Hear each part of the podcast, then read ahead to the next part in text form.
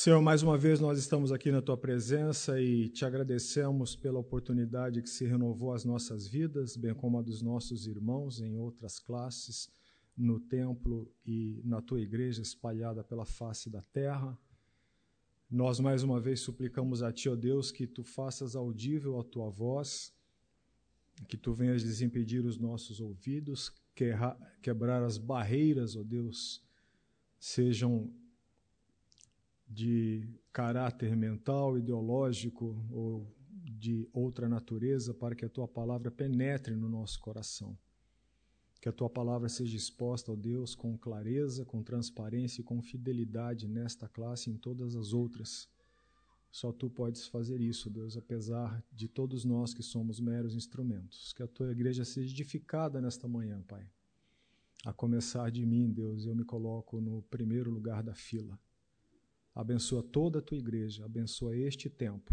É assim que nós oramos no nome de Jesus. Amém. Amém.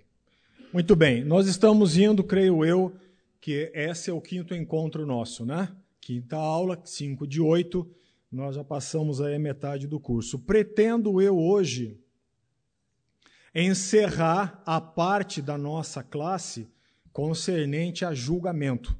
E na partir da aula que vem, nós vamos começar a falar sobre crítica. Lembrando que já estabelecemos esse conceito distintivo nas outras aulas, por uma questão pedagógica. Lembrando que quando eu estou falando de julgamento aqui à frente, eu estou falando de algo que eu elaboro e passo. Então, é algo que sai de mim para os outros. E quando eu começarei a falar sobre crítica, é algo de que eu estou recebendo dos outros. Eu estou sendo alvo de alguma crítica, ou de críticas, ou de crítica continuada. Então, nada obstante todo julgamento encerre uma crítica, e toda crítica não deixe de ser um julgamento, então eu estou fazendo essa distinção para melhor é, questão didática de compreensão. Gostaria nesta aula que você tivesse na sua mente uma divisão, ok? É, entre aquilo que, que nós somos ou pensamos e a perspectiva de Deus sobre o mesmo assunto. A nossa aula hoje vai caminhar nesse sentido. Percebam? É, que você monte na sua cabeça que a nossa aula hoje é uma comparação dentro do tema julgamento sobre a perspectiva de como nós concebemos isso e como nós praticamos isso, em comparação como Deus exerce isso e executa isso. Tenho falado reiteradas vezes que julgamento é um tema tratado amplamente nas Escrituras. E hoje eu quero fazer essa comparação entre as duas posições. Qual é o nosso padrão, qual é a nossa costumeira ou habitual maneira de fazer essa, de lidar com isso e qual é a maneira de Deus lidar com isso. Eu quero que você considere de início duas palavras: justiça e graça. Eu estou falando agora da maneira como nós tendemos a lidar com a questão do julgamento, como eu analiso as coisas como eu me apercebo das circunstâncias e, com base nisso, como eu julgo as coisas, circunstâncias e pessoas. Tenha na sua mente duas palavras: justiça e graça. Ok? E eu lhe faço uma pergunta e desejo que essa pergunta seja respondida sinceramente no seu coração. Qual dessas duas palavras você mais invocou na sua vida?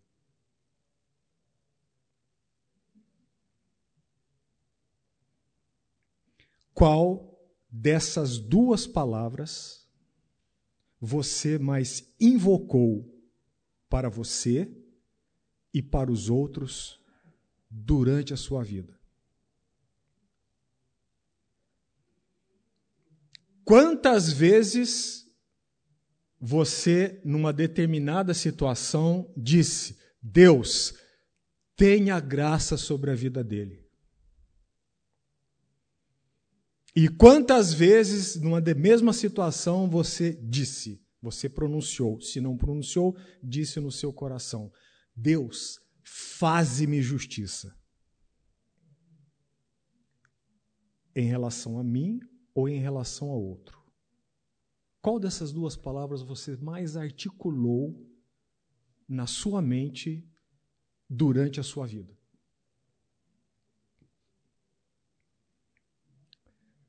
Se você é como eu, e eu espero que seja, a resposta a essa pergunta é justiça. Confere?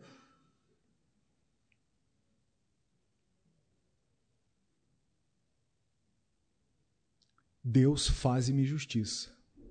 Deus, eu espero justiça. Deus executa a tua justiça.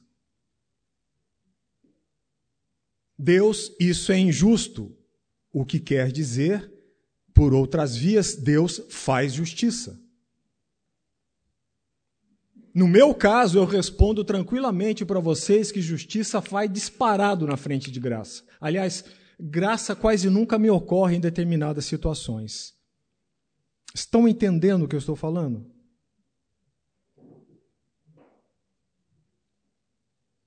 Nós lidamos com as questões da vida e nós lidamos com as questões que nós queremos ver exercidas na nossa vida, e nós lidamos com as nossas exigências em relação a Deus do ponto de vista quase que exclusivamente de uma palavra: justiça.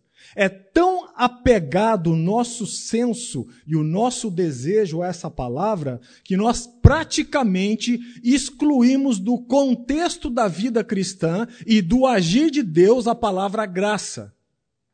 Porque nós queremos ver estabelecida a justiça.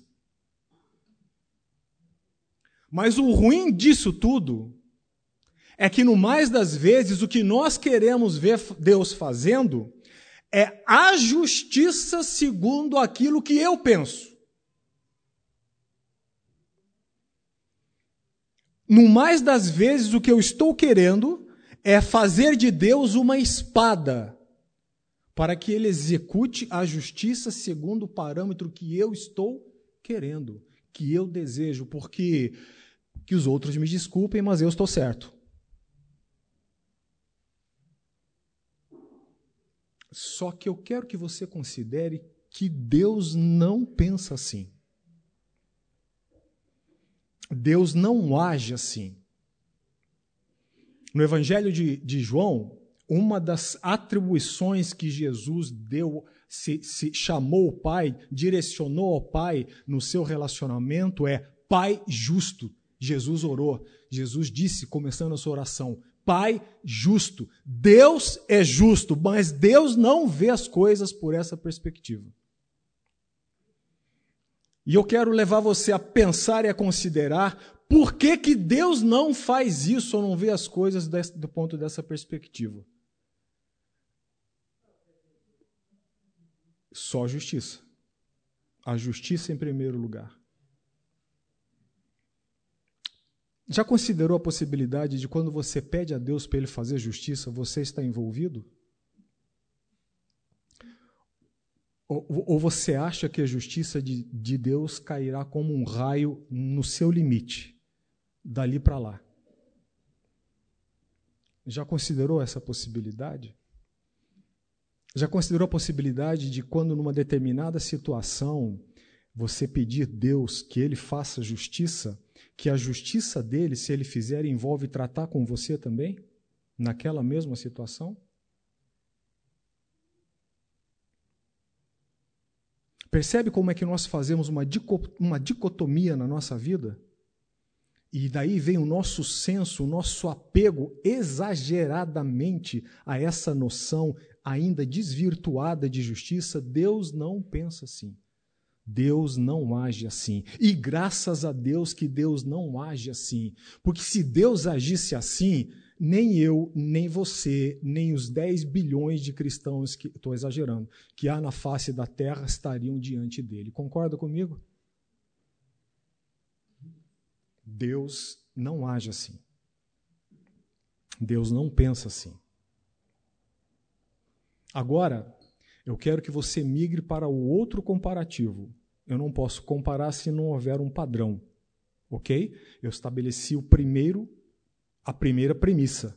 Eu só posso ter uma comparação quando eu estabeleço uma outra premissa. Quando eu estabeleço a outra premissa, eu posso comparar e desago numa conclusão. Eu tenho a tese, a antítese e a conclusão. Essa é a primeira. A segunda que eu quero que você pense é a seguinte: a Bíblia diz que Deus é santo, santo, santo. Confere? Isso é um pleonasmo de reforço. Não é que Deus é três vezes santo. Em Israel, quando se dizia que Deus é santo, santo, santo, estava-se de tal modo enfatizando o caráter santo de Deus que eles repetiam a palavra. Essa palavra de repetição é um pleonasmo de repetição. Essa palavra é para reforçar o caráter santíssimo de Deus. Ok? Então imagine lá numa espécie de organograma celestial que você tem a santidade de Deus. Deus é santo fora de questão. Santidade. Embaixo desse guarda-chuva que eu estou chamando de santidade, nós vamos colocar da mesma forma as duas palavras justiça e graça. Ok? Se Deus é justo, e Ele é justo, porque Ele é santo, e tudo que ele faz é justo e santo, deve haver algo entre justiça e graça que anule o nosso conceito de injustiça. Onde eu quero chegar com isso? Quando Deus não aplica a justiça da forma como você imagina que ele deva aplicar, seja numa pessoa, seja numa situação, e ele está guiado pela sua santidade em graça, isso não quer dizer que, Deus seja injusto. Nós qualificamos de injustiça. Na verdade, o fato de Deus não exercer a sua justiça do modo como nós achamos que ele deve exercer, não significa injustiça, significa misericórdia. Percebe que entre esse elo de justiça e graça há um agir de Deus que nós não conseguimos entender? A injustiça que você atribui a Deus por determinada situação, porque ele não corresponde a um determinado padrão, Deus chama de misericórdia. A mesma misericórdia que num determinado momento, em determinadas situações, ele tem sobre a minha vida e sobre a sua vida. A mesma misericórdia ele está tendo em, de, em relação à vida de outros, em relação a outras situações. Então, a não justiça visível da nossa parte de Deus não significa injustiça. Porque senão nós não estaríamos debaixo do caráter santo de Deus. Significa misericórdia. Deus diz no Antigo Testamento: Eu terei misericórdia de quem eu quiser ter misericórdia. Eu honrarei quem eu quiser honrar. E eu punirei quem eu quiser punir. Ele é Deus. Ele não tem que prestar contas dos seus atos a você.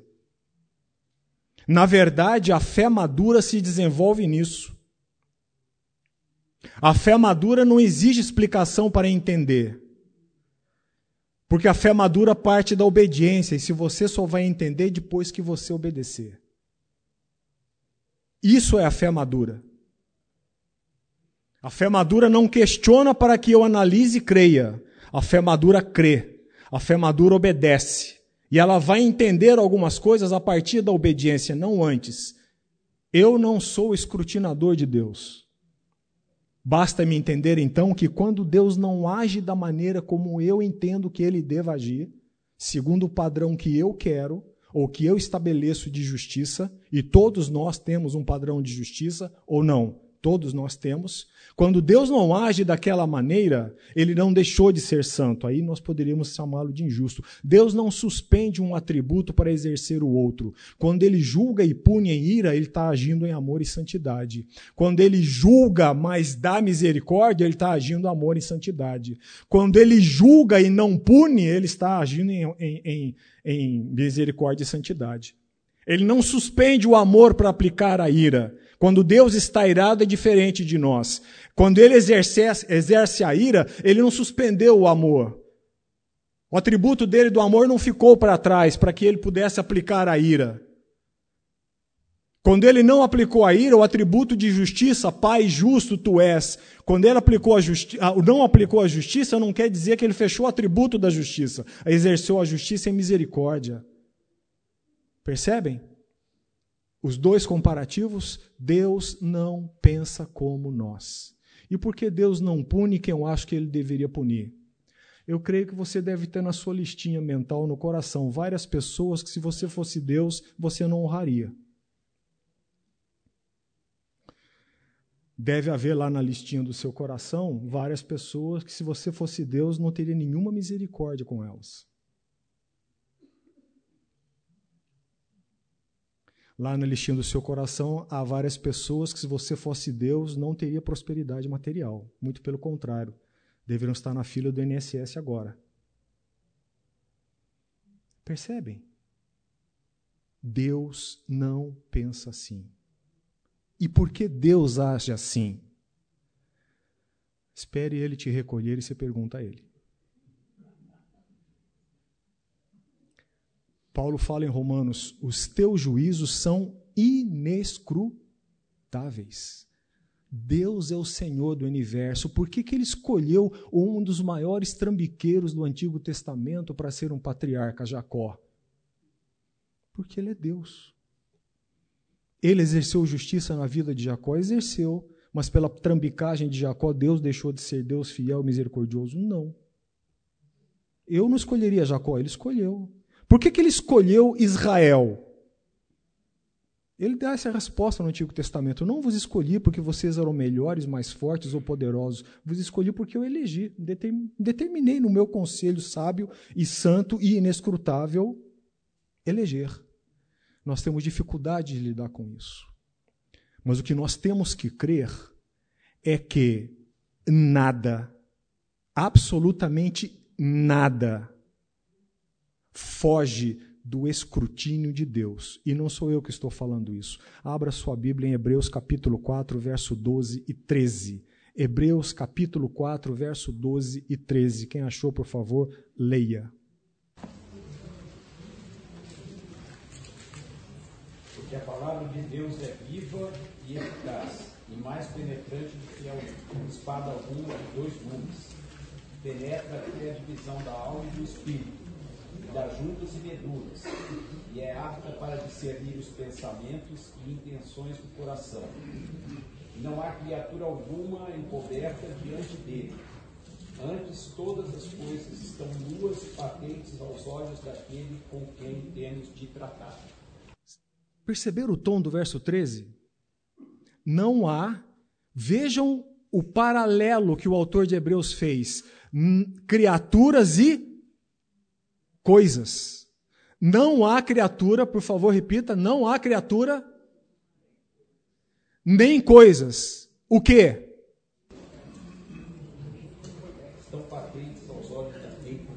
Não há criatura nem coisas que estejam encobertas aos seus olhos, porque todas as coisas e todas as criaturas estão descobertas aos seus olhos. Isso deveria ser algo que deveria apaziguar muita besteira que se fala na internet em discussões.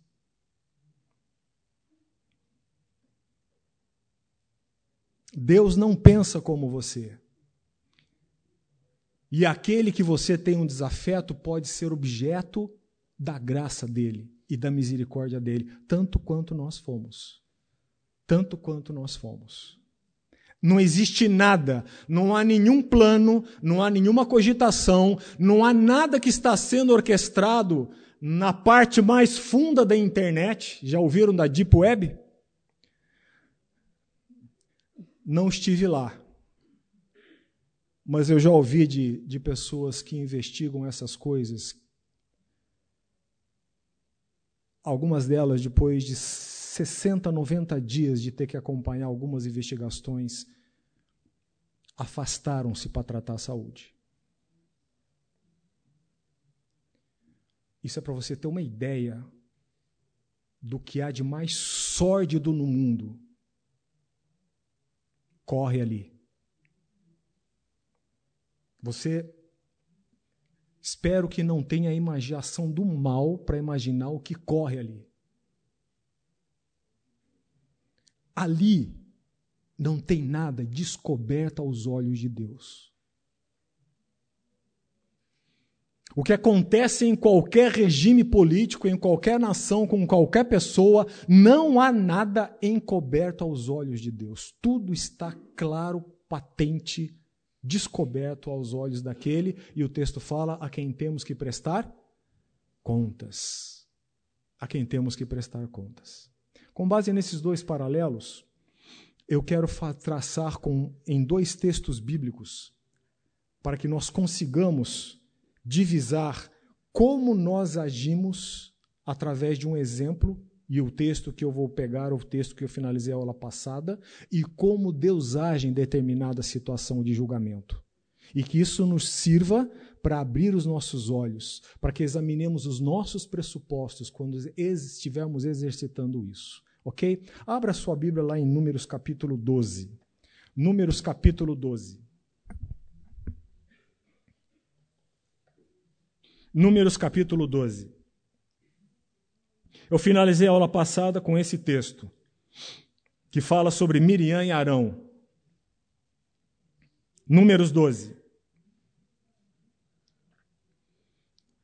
Vamos ver o que está dizendo a palavra do Senhor aqui, nessa, nessa situação que eu procuro dissecar com vocês, para que nós tenhamos entendimento a respeito de algumas questões valiosas com relação a julgamento. Falaram, acharam todos? 12, 12 1 e 2, por enquanto.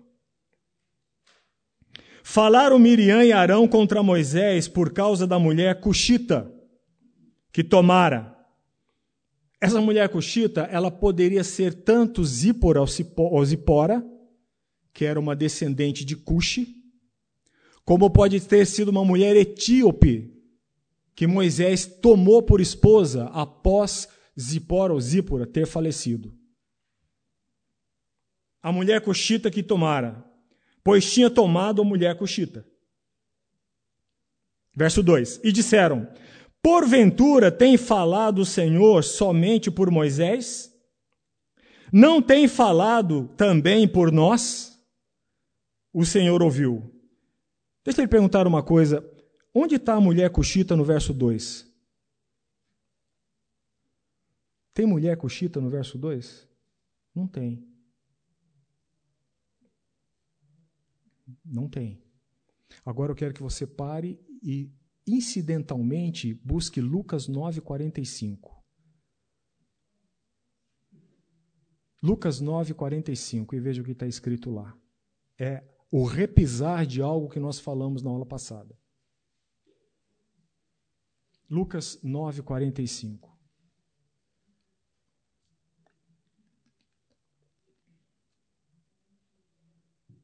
Quem achou, leia, por favor. Eles, porém, não entendiam essas palavras. O sentido delas estava encoberto para que não compreendessem, e temiam perguntar-lhe a esse respeito. Isso é 9,45? Evangelho de Lucas? Tem certeza?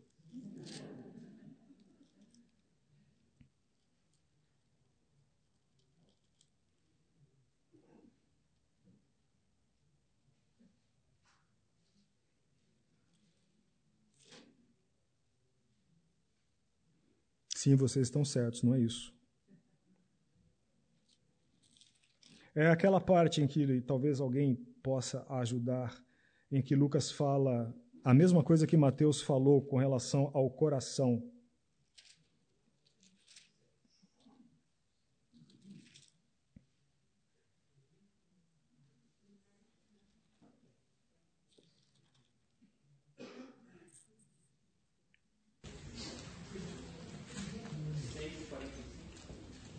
Leia, por favor. Isso. A boca fala que está cheio o coração. A boca fala.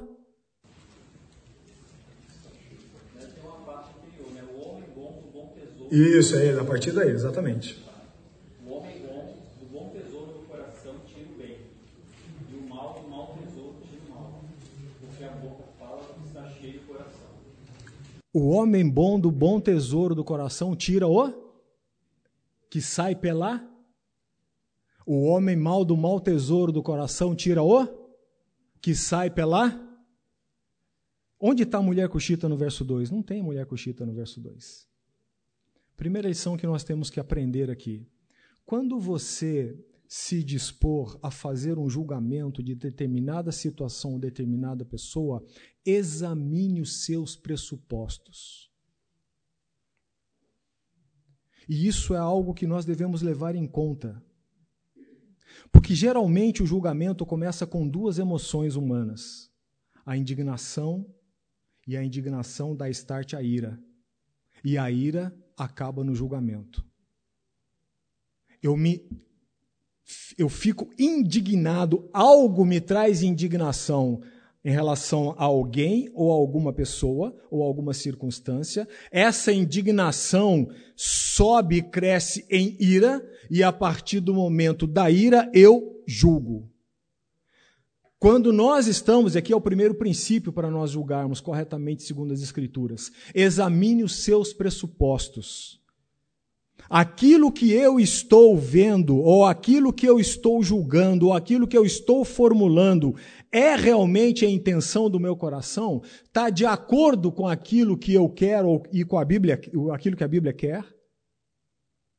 Na verdade, Miriam e Arão, o problema deles não era a mulher coxita. Ela foi um pretexto.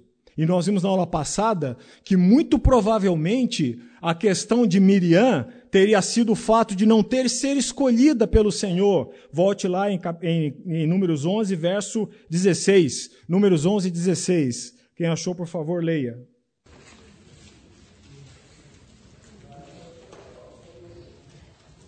E disse o Senhor a Moisés: Ajunta-me setenta homens dos anciãos de Israel, que sabem serem anciãos do povo, seus oficiais, e os trarás perante a tenda da congregação, e ali estejam contigo. Miriam, muito provavelmente a irmã de Moisés, a irmã mais velha de Moisés, a mais velha de Moisés, a irmã, ela não foi escolhida. Muito provavelmente Miriam ressentiu-se com isso. E quando foi proferir essa sentença, esse julgamento, a questão dela não era a mulher coxita. A questão era o fato dela ter sido excluída. Miriam, a cantora, Miriam, a profetisa, Miriam, uma das líderes do arraial do acampamento. Ela não foi escolhida. Quando você estiver diante de uma situação que te cause indignação, examine os seus pressupostos antes de você continuar nos seus julgamentos. E veja se aquilo que você está querendo ou verbalizando corresponde ao que está no seu coração. Faça-se uma pergunta muito simples: O que eu quero com isso? A atitude pode ser do outro, a situação pode ser outra, mas a pergunta é: o que eu quero com isso? A resposta a essa pergunta vai determinar o caminho do seu raciocínio de julgamento dentro das Escrituras. O problema não era a mulher cuxita. De novo, a boca fala do que está cheio o coração. O coração verbalizado de Miriam revelou que não tinha nada a ver com a segunda esposa de Moisés, tinha a ver com ela. O fato dela ter sido preterida. Mas se vocês prestaram atenção no texto de Números 11, não foi Moisés que a preteriu, aquilo foi uma ordem de. Foi uma ordem de Deus. Moisés não escolheu. Deus disse: separa 70 homens. Verso 2 ainda. Primeiro princípio: examine os seus pressupostos. Verso 2: Porventura, tendo falado o Senhor, tem falado o Senhor somente por Moisés? Não tem falado também por nós? O Senhor o ouviu. Esse é um versículo que não está solto aqui. Terceiro, segundo princípio que você deve analisar, deve observar quando for emitir os seus julgamentos. Deus julga todas as coisas, inclusive você. Abra sua Bíblia em Gálatas 6:1. Gálatas 6:1. E quem achou, por favor, leia. Espero ter falado certo agora. Gálatas 6:1.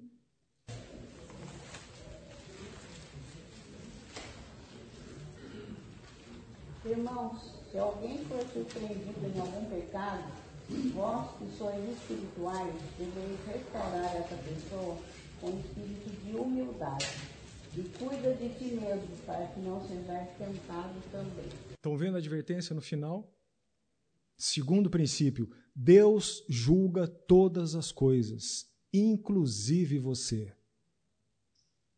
Quando você que é forte está percebendo alguém que é fraco ou que fraquejou na fé, que cometeu ou está cometendo um pecado, a solução não é você se abster de julgar. A solução é você julgar conforme os padrões bíblicos. Primeiro, examine os seus pressupostos. O que você deseja ao confrontar esse irmão?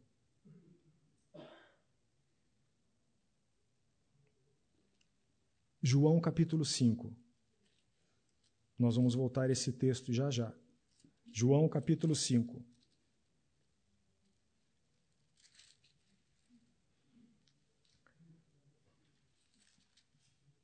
Desculpe, capítulo 6. O frio está afetando os meus neurônios. Capítulo 6. Aliás, 7. Corre, gente, é 20. Não, é 7. João capítulo 7, verso 18. Examine os seus pressupostos. O que está escrito aí? João 7, 18. Quem fala por si mesmo está procurando a sua própria glória. Mas o que procura a glória de quem o enviou, esse é verdadeiro e nele não há injustiça. Examine os seus pressupostos. Se você está procurando, depois de um exame, a sua própria glória nessa confrontação ou nesse julgamento, João está dizendo: você está tendo um ato de injustiça. Quem fala por si mesmo procura a sua própria a sua própria glória. O Senhor o ouviu. Voltemos a Números 12. Prosseguindo no texto. Era o varão Moisés muito manso, mais do que todos os homens que havia sobre a terra. Logo o Senhor disse a Moisés e a Arão e a Miriam: Vós três. Perceba que Moisés não disse palavra, hein? Vós três, saí a tenda da congregação. E saíram eles três. Então o Senhor desceu na coluna de nuvem e se pôs à porta da tenda. Depois chamou Arão e a Miriam, e eles se apresentaram. Então disse, o Senhor disse: Ouvi agora as minhas palavras. Perceba que Deus não começou essa confrontação dizendo: Vocês sabem quem eu sou? Vocês sabem com quem eu estou? Vocês estão falando? Deus começou essa confrontação dizendo: Ouvi as minhas palavras. Se entre vós há profeta, eu, o Senhor, em visão a ele, me faço conhecer ou falo com ele em sonhos. Não é assim como meu servo Moisés, que é fiel em toda a minha casa, Deus, nesse momento, colocou, se nós podemos categorizar, neste momento, Deus colocou Moisés numa condição de intimidade com ele acima dos profetas. Não é assim com meu servo Moisés, que é fiel em toda a minha casa. Boca a boca falo com ele, como se eu estivesse tomando um café da manhã com ele ou chá da tarde. Boca a boca falo com ele, claramente não por enigmas, eu não preciso fazer me revelar a ele por sonhos. Claramente não por enigmas. Pois ele vê a forma do Senhor. Como, pois, não temestes falar contra o meu servo, contra Moisés? E a ira do Senhor se acendeu contra eles ou contra ele se acendeu e retirou-se. A nuvem afastou-se sobre a tenda, e eis que Miriam achou-se leprosa. Nós temos um julgamento aqui, não temos? Nós temos um julgamento aqui. Nós temos um julgamento desastroso por parte de Miriam e Arão, pecaminoso, e nós temos um julgamento corrigindo as coisas por parte de Deus. Se achou leprosa, então disse Arão a Moisés: Ai, Senhor meu, ai, Senhor meu. Não ponhas, te rogo, sobre nós este pecado, pois loucamente procedemos e pecamos. Perceba que Miriam não abriu a boca. Foi Arã que falou. E se você analisar o contexto do texto no original, você perceberá que quem puxou a língua para falar mal de Moisés, a sedição, foi Miriam. Hum, Arão foi junto.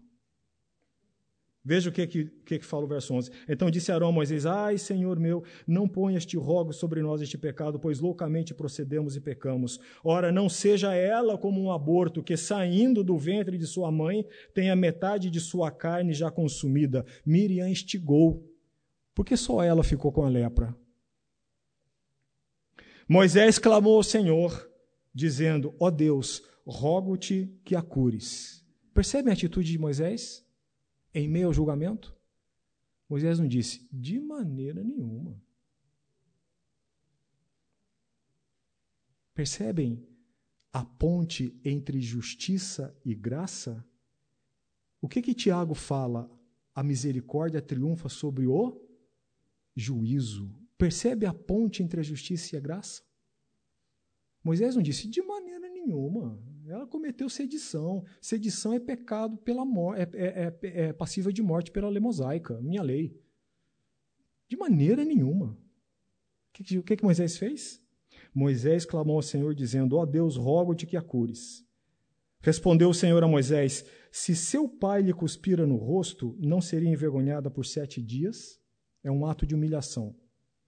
Seja detida sete dias fora do arraial e depois recolhida.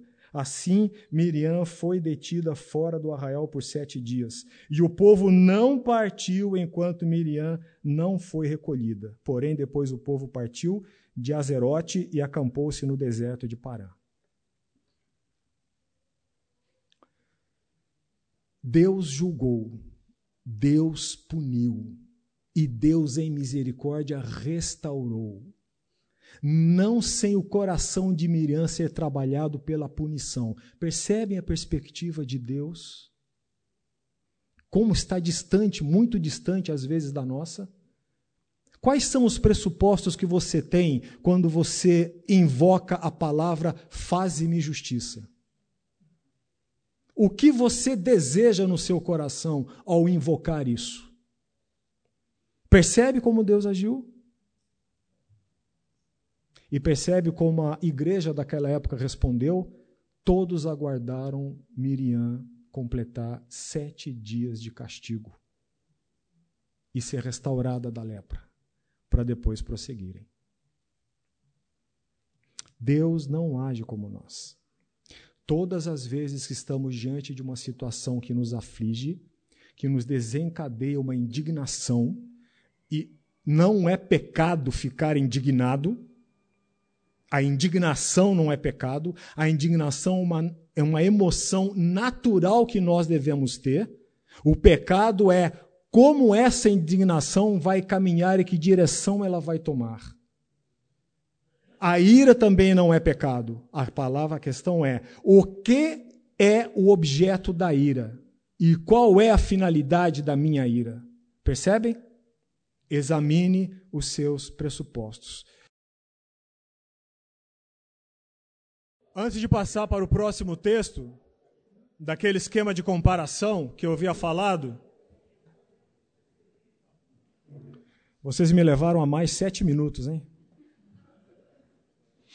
Antes de passar para aquele texto, o segundo texto que eu quero usar como comparação, eu quero fazer uma ponte de duas situações é, que são é, e que até de uma maneira não sei se seria providencial ou bacana, os irmãos que estavam conversando aqui comigo à frente puxaram, e, e é, esse era o assunto de intermediar os dois textos. Duas coisas que nós precisamos entender a respeito de julgamento. Eu estou saindo do campo dos homens, entrando a respeito do padrão de Deus para julgar.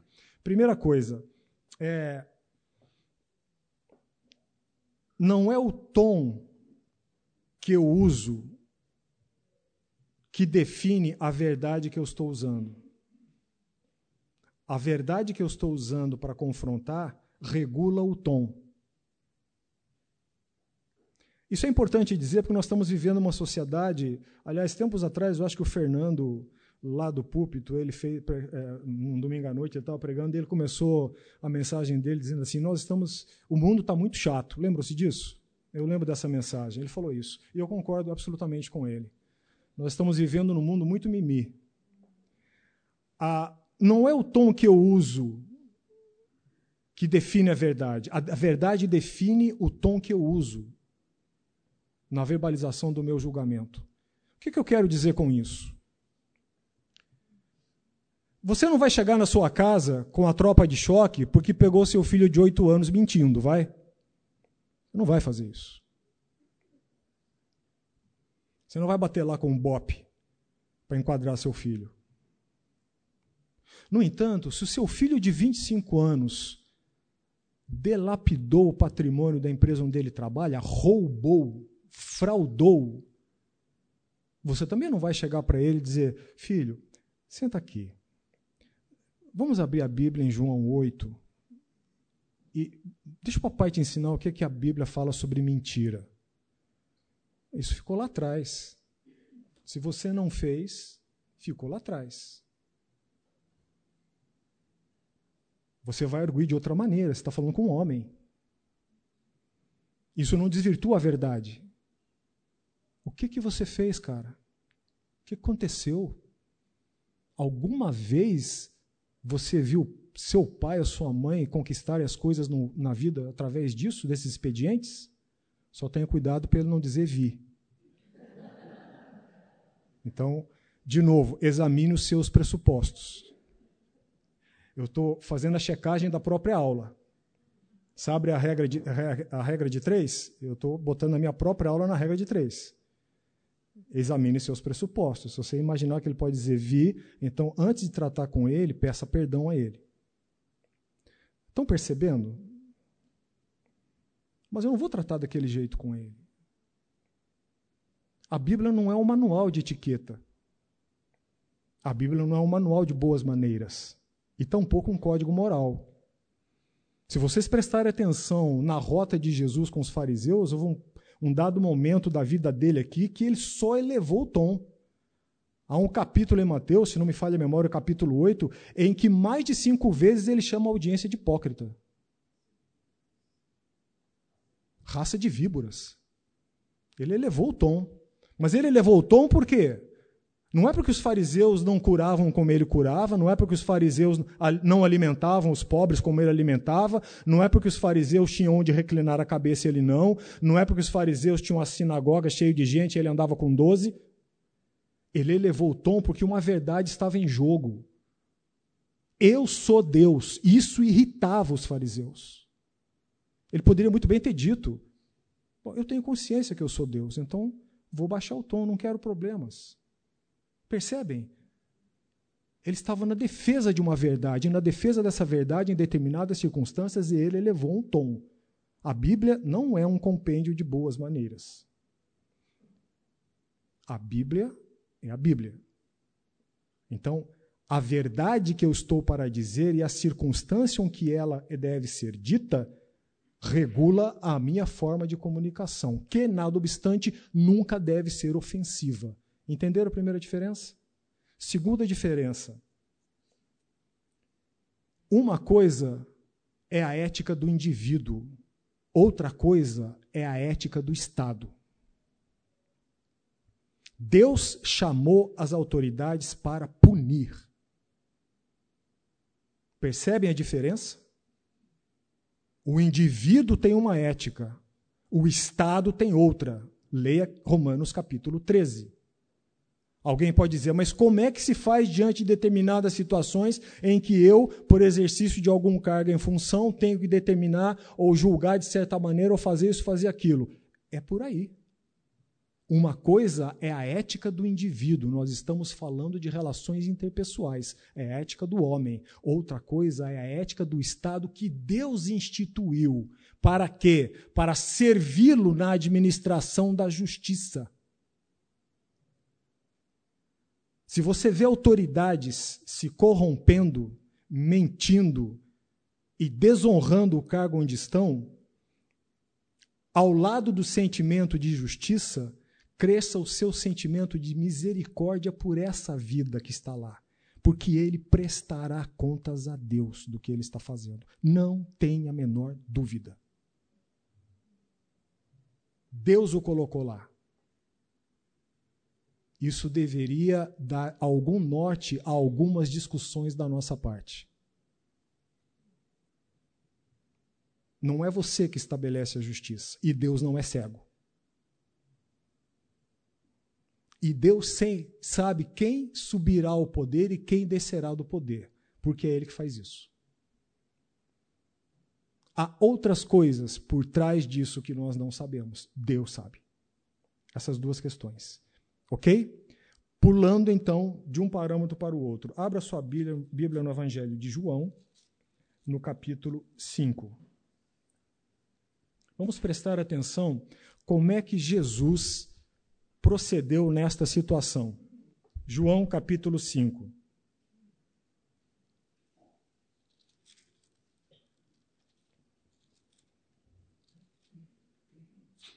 Todos acharam? Acharam? Muito bem. João 5. Passadas estas coisas, havia uma festa dos judeus e Jesus subiu a Jerusalém. Ele não estava em Jerusalém, ele subiu a Jerusalém. Ora, existia ali, junto à porta das ovelhas, um tanque, chamado em hebraico Betesda, o qual tem cinco pavilhões. Nestes jazia, preste atenção, nestes jazia uma multidão de enfermos, cegos, coxos, paralíticos, esperando que se movesse a água, porquanto um anjo descia em certo tempo, agitando-a. E o primeiro que entrava no tanque, uma vez agitada a água, sarava de qualquer doença que tivesse. Só um esclarecimento cultural. Há eruditos que sustentam que, muito provavelmente, isso era uma crendice popular baseada no fato de que aquela fonte na parte inferior, ela tratava-se de uma fonte termal. Já viram geysers? Já viram fontes termais que durante tempos em tempos, pelo calor do magma, repercute na faixa mais superior e elas começam a borbulhar e a água vem mais quente? Já foram em hotéis termais que a água tem que ser resfriada para ser servida quente? Muito provavelmente era isso que acontecia aqui. Havia, havia uma, uma, uma, uma fonte submersa dessa natureza. Então, esses eruditos pensam assim. Muito bem, feito esse esclarecimento. Estava ali um homem enfermo, preste atenção nesse segundo detalhe, havia quantos anos? 38 anos. Jesus, vendo deitado e sabendo que estava assim há muito tempo, Jesus sabia que ele estava assim há muito tempo, não são 38 dias nem 38 meses. Jesus, vendo e sabendo que estava assim há muito tempo, verso 6, perguntou-lhe: terceiro detalhe, preste atenção na pergunta: queres ser curado?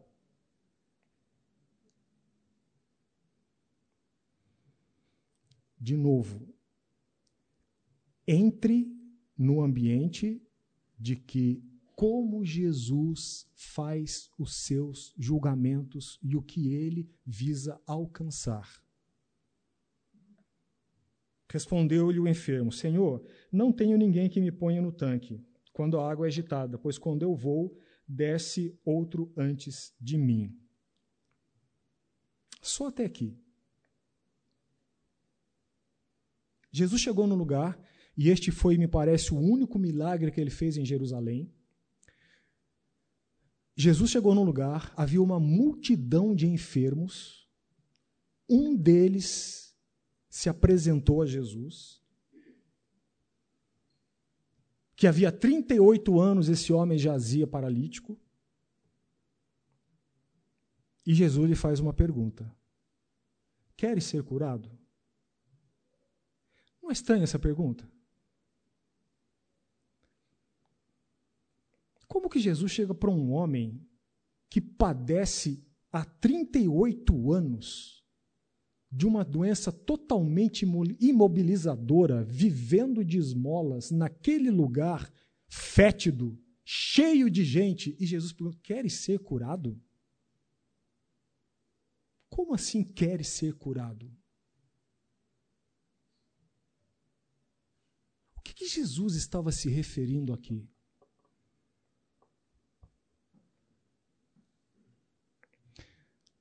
Creio que o que Jesus estava perguntando para aquele homem era o seguinte: Você está preparado para assumir as responsabilidades que virão com a sua cura?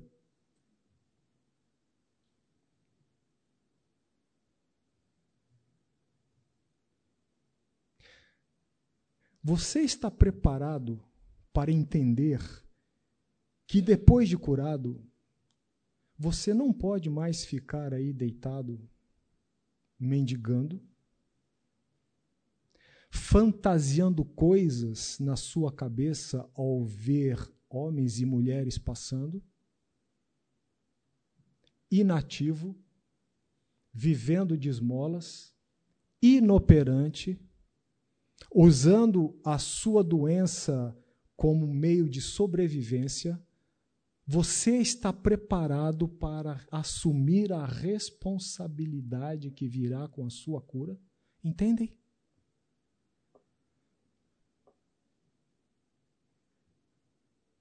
É essa perspectiva que Deus tem ao lidar com as situações.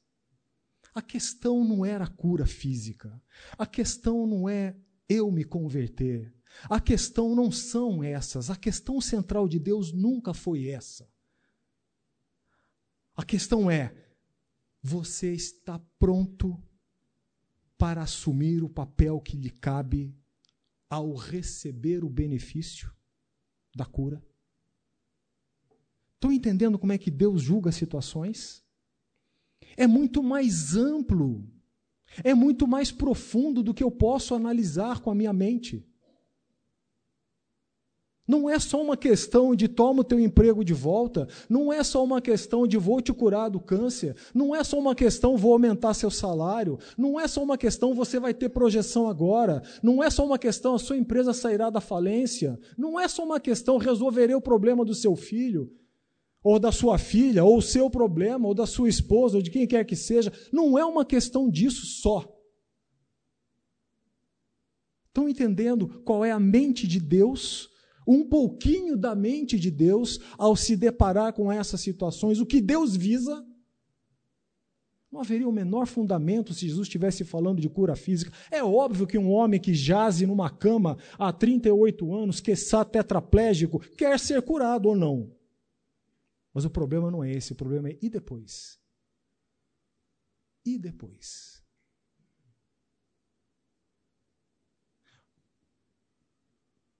O que acontecerá depois que você proferir o seu julgamento, que você confrontar, que você tomar a sua atitude? É com esse espírito do depois que você vai arguir?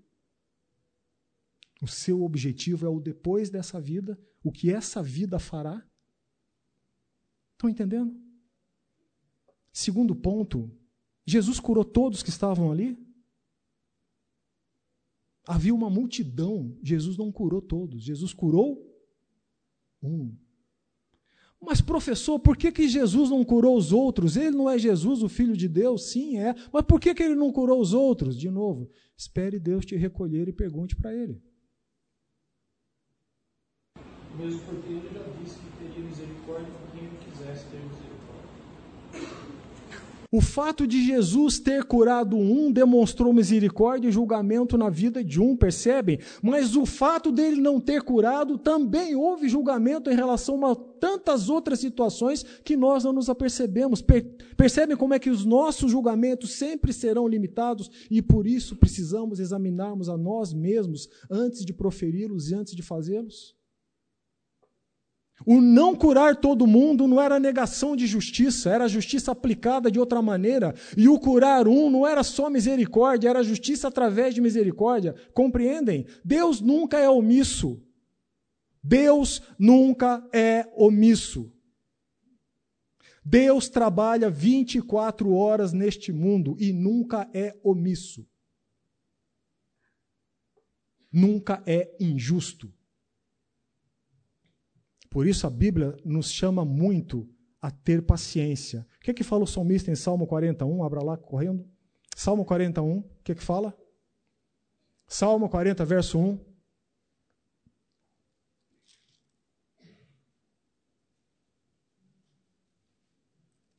Esperei confiantemente pelo Senhor e ele se inclinou para mim e me ouviu quando clamei por socorro. A outra tradução que pega confiantemente coloca pacientemente. Alguém tem essa tradução? Esperei pacientemente no Senhor. Salmo 37, verso 1. O que é que fala Salmo 37, verso 1? Não te indignes por causa dos malfeitores, nem tenhas inveja dos que praticam a iniquidade. E o verso 8 agora. 37, 8. Deixa fará mal. Deixa a ira pecaminosa e abandona o furor vingativo, porque isso acabará mal. Isso acabará mal. Deus tem sob o controle dele todas as coisas. E quando você, examinados os pressupostos do seu julgamento, você está convencido que tem que intervir numa, numa situação, você está sendo servo dele para corrigir aquela situação. A pessoa não deu ouvidos. Deixe as consequências na mão de Deus, não seja omisso, mas antes examine os seus pressupostos. Percebem qual foi o olhar de Jesus para aquela situação? O seu olhar para a situação é de restauração da pessoa? É de restauração daquela vida? Ainda que você tenha que emitir um julgamento e fazer uma confrontação. Continuemos no texto.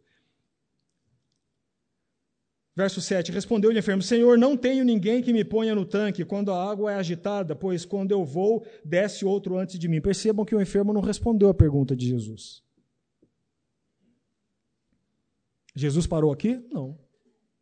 Então lhe disse Jesus: Levanta-te, toma o teu leito e anda.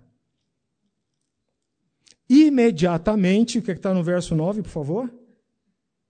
Imediatamente. O homem ficou curado, pegou a maca e começou a andar. E aquele dia era sábado. Terceira ou quarta coisa. O julgamento de Deus sempre é perfeito. O nosso não.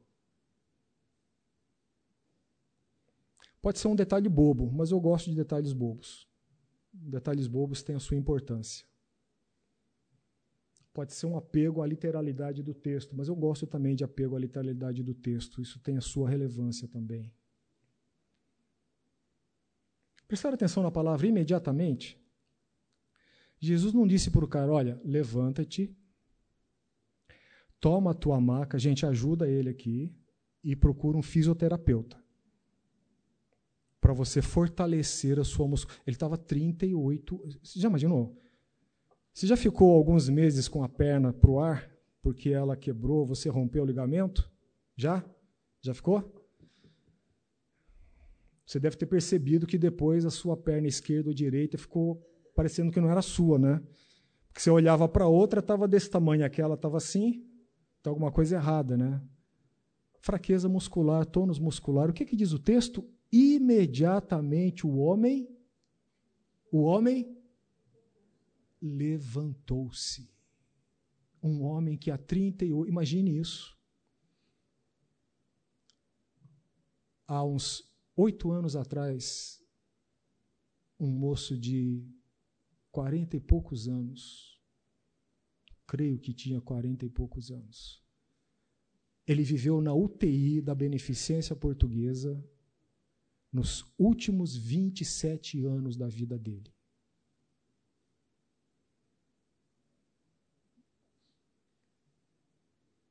Ele, vive, ele morreu. Ele viveu 27 anos num leito. 27 anos num leito de hospital. Você reclama que a ceia de Natal está ruim? Ele estava lá. A Páscoa, ele estava lá. O dia do aniversário, ele estava lá. Viagens, só na mente. Tinha desejo de pegar alguma coisa na geladeira, no frigobar, ele estava na cama. Esse homem, 28 anos, Jesus o curou. Imediatamente ele levantou-se, pegou o seu leito e andou. O homem se viu curado, diz o texto. Tomando seu leito, pôs-se a andar. Quando Deus faz, e Deus sempre faz, e é essa confiança que nós temos que ter, mesmo quando somos chamados a intervir numa situação, a confiança de que Ele vai usar a nossa diligência, tomando todas as cautelas para que aquela situação se restaure, aquela vida seja trazida, seja restaurada. Quando Deus faz, é perfeito. Nada se pode acrescentar e nada se deve tirar.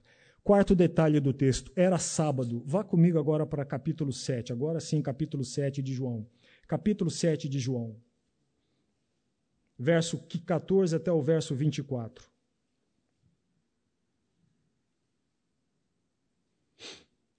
João 7, 14 a 24.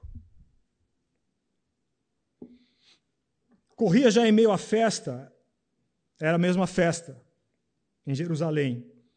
Corria já em meio à festa e Jesus subiu ao templo e ensinava. Então os judeus se maravilhavam e diziam: Como este sabe estas letras sem ter estudado?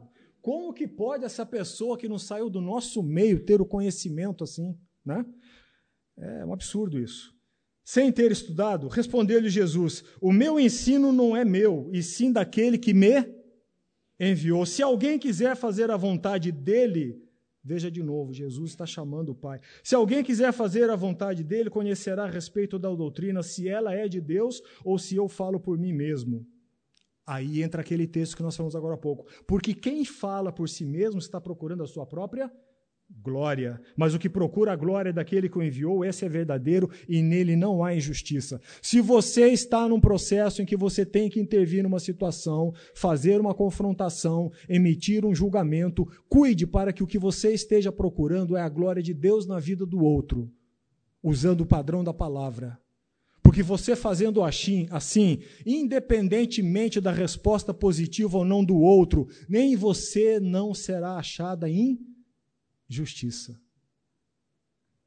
É o Evangelho que está garantindo. Não vos deu Moisés a lei, contudo ninguém dentre vós a observa. Por que procurais matar-me? Replicou-lhes Jesus. Um só feito realizei e todos vós vos admirais. Eu curei apenas aquele homem aqui em Jerusalém e todos vocês se admiram. Pelo motivo que Moisés vos deu a circuncisão, se bem que ela não vem dele, mas dos patriarcas, no sábado circuncidais um homem. E se o homem for, pode ser circuncidado em dia de sábado, porque, porque a lei de Moisés não seja violada, ou para que a lei de Moisés não seja violada, por que vos indignais contra mim pelo fato de eu ter curado num sábado ao todo um homem?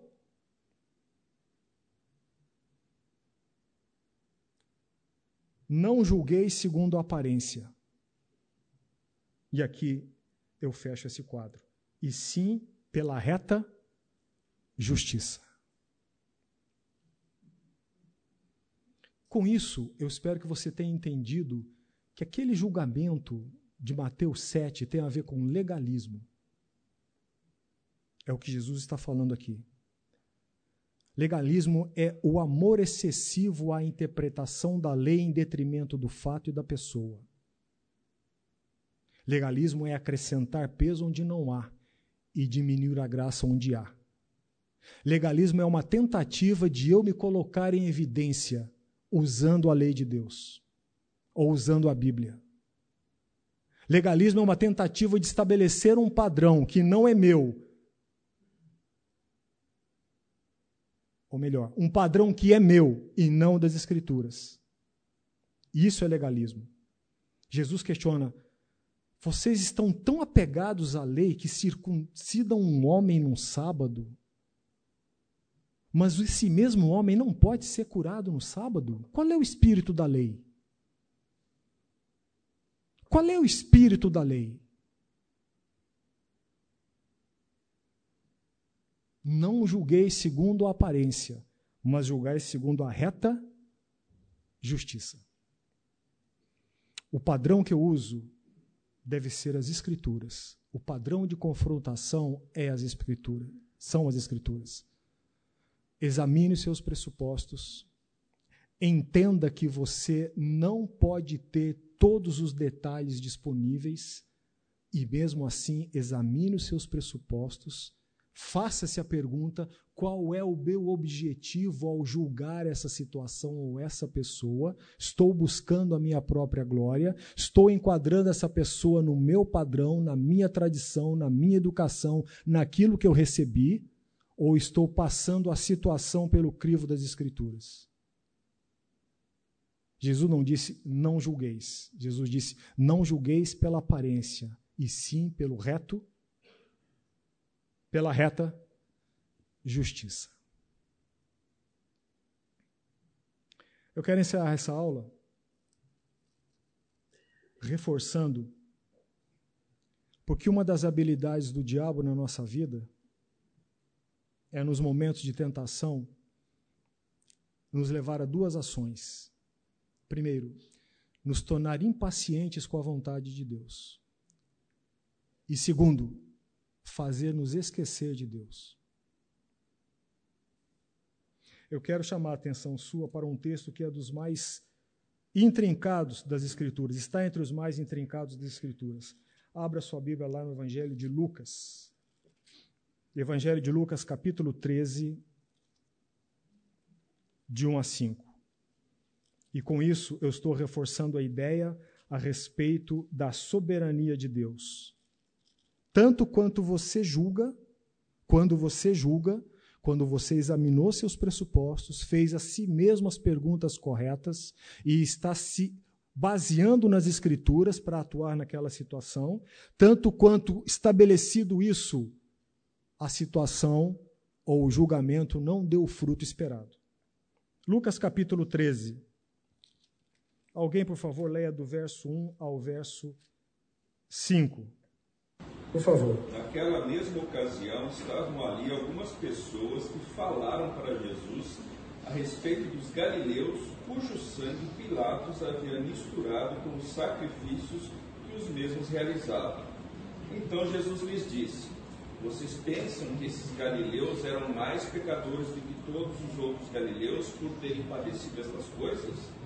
Digo a vocês que não eram. Se, porém, não se arrependerem, todos vocês também perecerão. E quanto àqueles dezoito sobre os quais desabou a torre de Siloé e os matou, vocês pensam que eles eram mais culpados do que todos os outros moradores de Jerusalém? Digo a vocês que não eram mas se não se arrependerem, todos vocês também perecerão.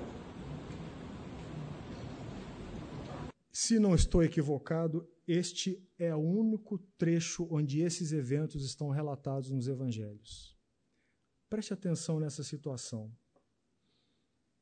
Nós estamos tratando de duas tragédias. E essas tragédias foram trazidas a Jesus. O relato delas. Naquela mesma ocasião, chegando alguns, falavam a Jesus a respeito dos galileus, cujo sangue Pilatos misturava com os sacrifícios que os mesmos realizavam. Algum grupo de judeus que estava oferecendo sacrifícios no templo, e alguns eruditos cogitam desse grupo de judeus serem zelotes, que era uma facção meio xiita do judaísmo na época, e por saber disso, Pilatos não foi a primeira vez que ele fez isso, mas várias vezes, e isso é que startou a a, a antipatia com Roma e desagou na queda de Jerusalém. Pilatos, sabendo disso, mandou tropa lá e mataram todos, de modo que o sangue daqueles, 18, daqueles judeus se misturou com o sangue dos sacrifícios que eles estavam executando. Tragédia, coisa horrenda. Mas veja o que Jesus falou para aqueles que estavam lhe perguntando. Veja o verso 2. Ele, porém, lhes disse: Pensais que esses galileus eram mais, peca mais pecadores do que todos os outros galileus? Por terem padecido essas coisas? Olha a resposta de Jesus: não eram. Eu afirmo isso. A última questão que você deve desenvolver ao fazer os seus julgamentos é a humildade em saber que Deus está acima de todas as coisas, de novo. Nós temos a inclinação de, quando vemos algo acontecer na vida do outro, já pressupor alguma coisa. E Jesus, conhecendo o coração desses homens, sabendo o que havia lá, Jesus tratou de tratar esses corações. Ele disse: vocês pensam que aqueles galileus, porque aquilo que eles sofreram, do modo como eles foram mortos, eram mais pecadores que os outros? Eu vou afirmo, não eram. Mas perceba que Jesus não explicou por que aconteceu aquilo. Ele não se preocupou com isso. Ele não se preocupou em dizer, olha, isso aconteceu por causa disso, disso, daquilo. O foco de Jesus não foi isso. O foco de Jesus foi o quê? Veja a resposta dele. Não eram, eu vou afirmo, verso 3: Se, porém, não vos arrependedes, todos igualmente perecereis.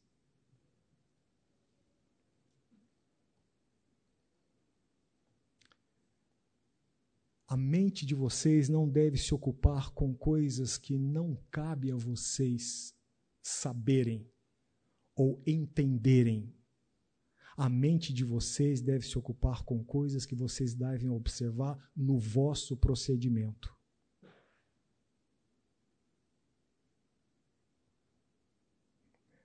R6 Pru, que morreu dois anos atrás, ele disse que em todos os anos que ele ensinou na faculdade teológica, ou nas faculdades teológicas, era costumeiro os alunos chegarem para ele e dizer: Não entendo por que Deus não fez isso. Não entendo porque é que Deus não puniu aquilo. Não entendo porque é que Deus não fez desse modo. E ele diz que apenas nesses trinta e poucos anos, só um aluno chegou para ele e fez a pergunta certa: Professor, eu não consigo entender porque Deus me redimiu. É isso. É isso. A sua preocupação deve ser restaurar o outro e não emendar a vida do outro. Isso é preocupação de Deus. A sua preocupação deve ser servir a Deus restaurando a vida do outro. Deus fará a sua obra. Vejam o transcorrer do diálogo. Ou cuidais que aqueles 18 sobre os quais a torre de Siloé, né? Sobre os quais desabou a torre de Siloé. Já ouviram falar do tanque de Siloé? Está nesse mesmo evangelho, desabou a torre de Siloé e os matou, eram mais é, culpados que todos os outros habitantes de Jerusalém? De novo a resposta de Jesus, não eram. Eu vou-lo afirmo. Mas se não vos arrependedes, todos igualmente perecereis.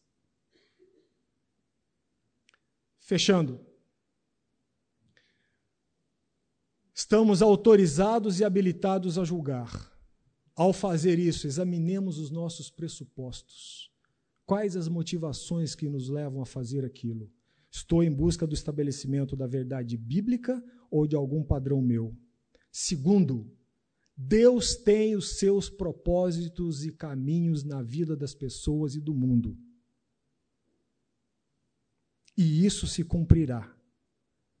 Aquele camarada que está lá fazendo um monte de besteira que você desaprova no seu coração, sem ele saber, ele está servindo ao propósito soberano de Deus no mundo. Isso quer dizer que ele não vai ser punido, ele será punido. Deus o trará a juízo. Não tenha dúvida disso. Deus não é injusto. E quarto, ao fazermos, tenhamos uma atitude de humildade perante aquele que tem todas as coisas sob a sua soberania. De novo, se não vos arrependerdes, cuidai, porque vocês também serão objetos de julgamento. Amém? Alguém tem alguma dúvida? Quer fazer alguma observação a respeito?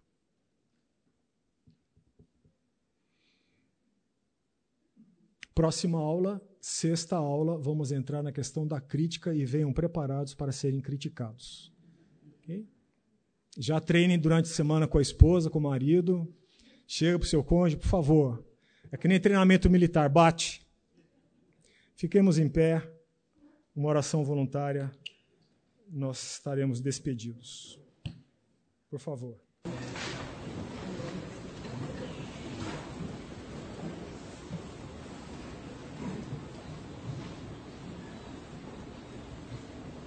Deus tenha misericórdia de nós, nos ajude a adquirir tua mente para lançarmos os nossos julgamentos. Abençoe nosso dia, em nome de Jesus. Amém. Deus abençoe vocês. Um bom domingo.